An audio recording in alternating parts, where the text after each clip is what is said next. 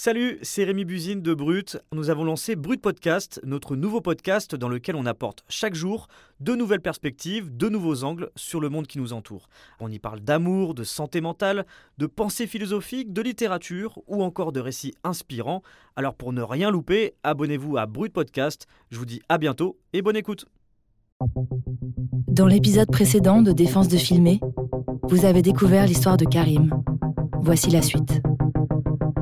Elle a réussi à m'enlever les enfants sur la base du mensonge. Elle a réussi à organiser son départ euh, sans que je m'en aperçoive, en me mentant à moi, en mentant à ses parents, sur ses intentions, à savoir euh, partir euh, avec les enfants. Et en fait, en arrivant chez moi, je me suis aperçu que les vêtements des enfants n'étaient plus là et les passeports n'étaient plus là également. Et là, je tombe de haut en me disant qu'elle n'a pas pu faire ça, que c'est pas possible. Jusqu'à ce que je reçoive un texto de sa part en me disant euh, Salam alaikum, euh, je suis en Syrie avec les enfants. Depuis l'été 2017, l'ex-épouse de Karim s'est envolée pour la Syrie avec leurs trois enfants. En chemin, elle a été arrêtée par les autorités turques et elle a réussi à s'échapper, mais pour ça, elle a dû abandonner l'un de ses fils sur la route du djihad. Ce petit garçon de 9 ans a aujourd'hui retrouvé Karim.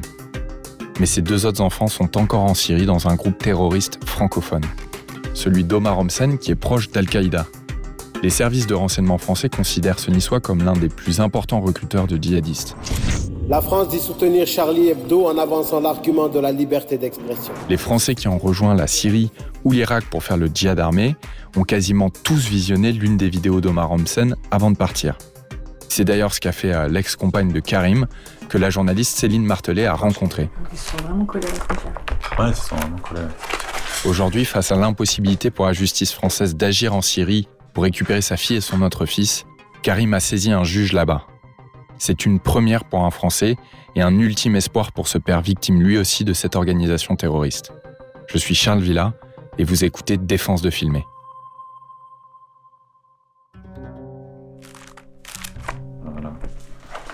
Le camp, il est là. Alors, leur baraque. Je dis pas de conneries, je crois que c'est. C'est celle-là. Mais quand vous avez arrivé à savoir que c'est celle-là Parce qu'ils vous ont envoyé les photos Ouais, c'est pas. Salut Céline. Salut Charles. Toi, tu connais bien euh, cette zone, tu t'y es déjà rendu à, à plusieurs reprises. C'est la dernière poche de résistance syrienne à l'ouest du pays, la dernière enclave en Syrie qui résiste encore au régime de Bachar el-Assad. Oui, il faut imaginer hein, ce qu'est cette province d'Idlib où se trouve euh, encore aujourd'hui l'ex-femme de Karim et, ses deux enfants. C'est une zone qui est grande comme un département français, euh, dans laquelle s'entassent 4 millions de personnes en tout. La moitié de ces familles qui vivent là ont dû fuir les bombardements euh, du régime de Bachar el-Assad et de son allié russe. Ce sont des gens qui vivent sous des tentes blanches. Ces tentes, on les voit à perte de vue. C'est donc là que Omar Homsen a choisi de s'installer à partir de 2013 avec son groupe de Français il a réussi à transformer son camp en petit village installé sur une colline. Aujourd'hui, il y a encore autour de lui 80 adultes et une centaine d'enfants, dont les deux de Karim. Omar Homsen n'a jamais été membre de l'État islamique. Il a, lui, prêté allégeance à un autre groupe, Al-Qaïda. Mes frères et sœurs nous avons décidé de faire la donc, euh, euh, on a quitté la France en fait euh, parce que justement, on a vu le peuple syrien se faire massacrer hein. et on a été tous témoins des vidéos atroces du, début de la révolution. Cette interview, euh, je l'ai réalisée avec euh, Omar Homsen en janvier 2015, juste avant euh, l'attentat contre Charlie Hebdo. Et contrairement à ce qu'il dit, eh bien, lui et son groupe n'ont jamais aidé les Syriens. Et en plus, pour être tranquille, le Niçois s'est installé près d'un camp de déplacés. Les membres de son groupe peuvent ainsi facilement bénéficier, si besoin, de colis humanitaires qui sont normalement destinés aux Syriens, aux déplacés. Mais en fait, quand tu étais là-bas, tu étais à seulement quelques dizaines de mètres des enfants de Karim. Oui, je suis passée à plusieurs reprises sur la route qui longe euh, ce camp. Il y a même un, terrain de football que j'ai pu voir. Euh, le camp est entouré d'un grillage pour le sécuriser et surtout il est collé euh, au mur qui a été construit par les autorités turques pour démarquer la frontière avec la Syrie et empêcher l'afflux encore de réfugiés syriens.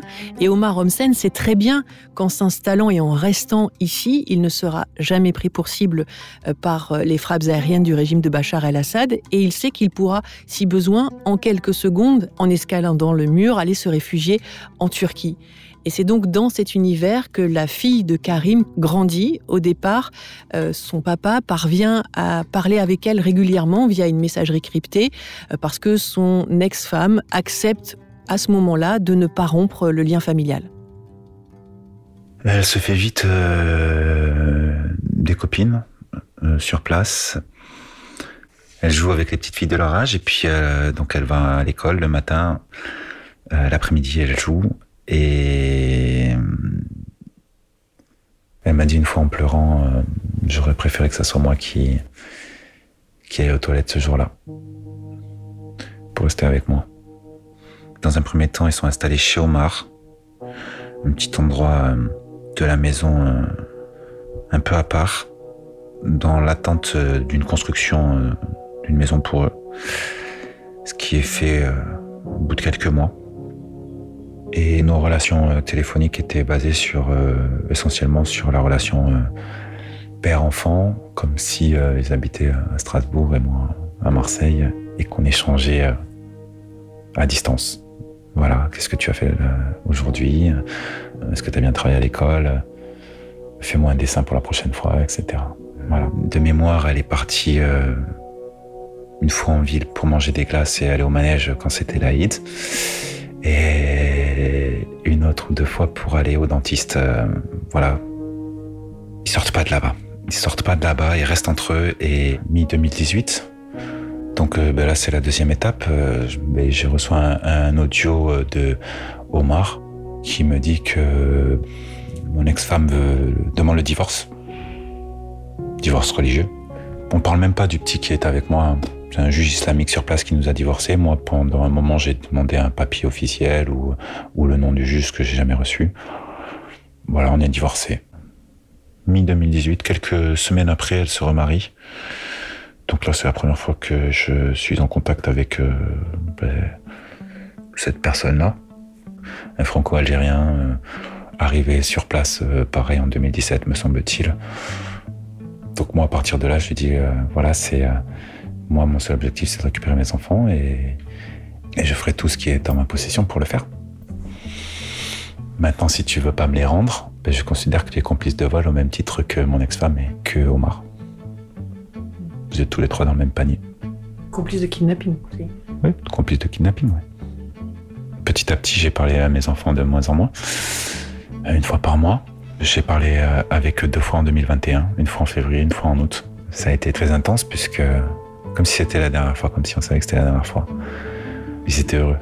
Ils étaient heureux de me parler, j'étais très heureux de leur parler également. Voilà, ils m'ont pas oublié. Je sais qu'ils m'ont pas oublié, je sais que ma fille euh, se rappelle très bien de moi. Je suis sûr qu'elle lui parle euh, de moi de manière régulière. Au petit dernier. Et, euh, a quel âge aujourd'hui? Qui a 6 ans aujourd'hui.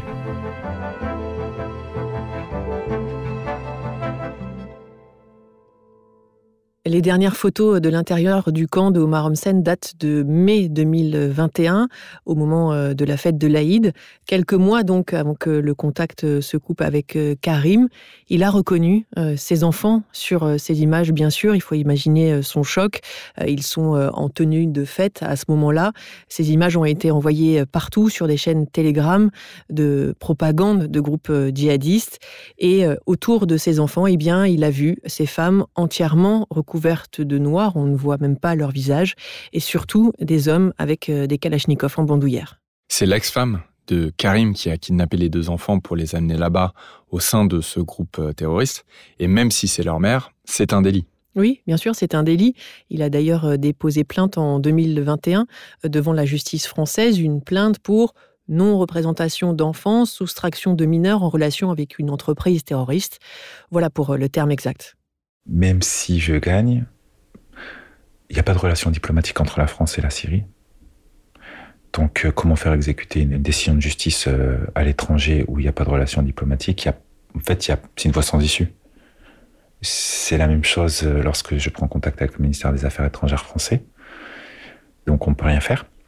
Lorsque j'interroge les autorités turques sur la mainmise qu'ils ont sur ce territoire-là et la possibilité qu'ils auraient éventuellement de pouvoir récupérer mes enfants, ben, il faudrait que déjà la France leur fasse une demande, ce qui n'est pas le cas. Ensuite, je pense que ben, la seule possibilité que j'ai aujourd'hui, euh, ben, c'est les autorités locales. Et je pense que la solution viendra d'eux, puisque c'est eux qui ont les clés euh, de ce qui se passe là-bas. Au niveau judiciaire, au niveau policier, au niveau de passage de frontières, à tous les niveaux en fait. C'est ma solution. C'est la dernière étape. On verra si ça marche. pas. Parce que l'objectif c'est de récupérer les enfants.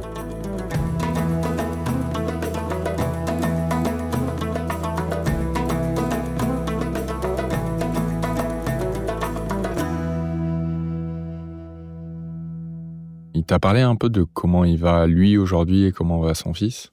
Alors c'est assez étonnant euh, parce que Karim, euh, on l'entend, il est très posé, très calme.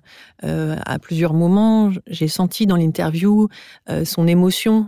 Karim, quand il parle, il tape tout le temps dans les mains comme pour se donner du courage pour, raconter cette histoire. C'est la première fois qu'il l'a raconté à un journaliste. donc il dit qu'il va bien. Son fils aussi, eh bien, je vous dirais qu'il va bien, je l'ai vu. Mais euh, voilà, il lui manque euh, eh bien, sa grande sœur et, son petit frère aujourd'hui. Il parle d'eux un peu?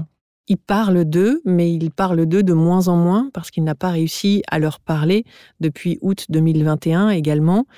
Et euh, Karim expliquait qu'il a eu dernièrement cette phrase, ce petit garçon, pour parler de sa maman. Il a dit Ce n'est pas une mère parce qu'elle m'a laissé et elle ne prend pas de mes nouvelles. Donc, du haut de ses 9 ans, je pense qu'il a compris qu'il avait été abandonné mais évidemment, le reste de la famille lui manque. Là, euh, donc, il dit à la fin, euh, son seul recours, c'est HTS. Euh, HTS, on est d'accord, c'est considéré comme un groupe terroriste par la communauté internationale. Oui, HTS, Hayat Tahrir al-Sham, est considéré par l'ONU comme une organisation terroriste. Sur place, c'est eux qui contrôlent cette province d'Idlib, qui est évidemment gérée avec des lois très conservatrices. Mais par exemple, lorsque je me rends sur place, moi, j'ai aucune difficulté à travailler avec eux. Je peux travailler euh, librement.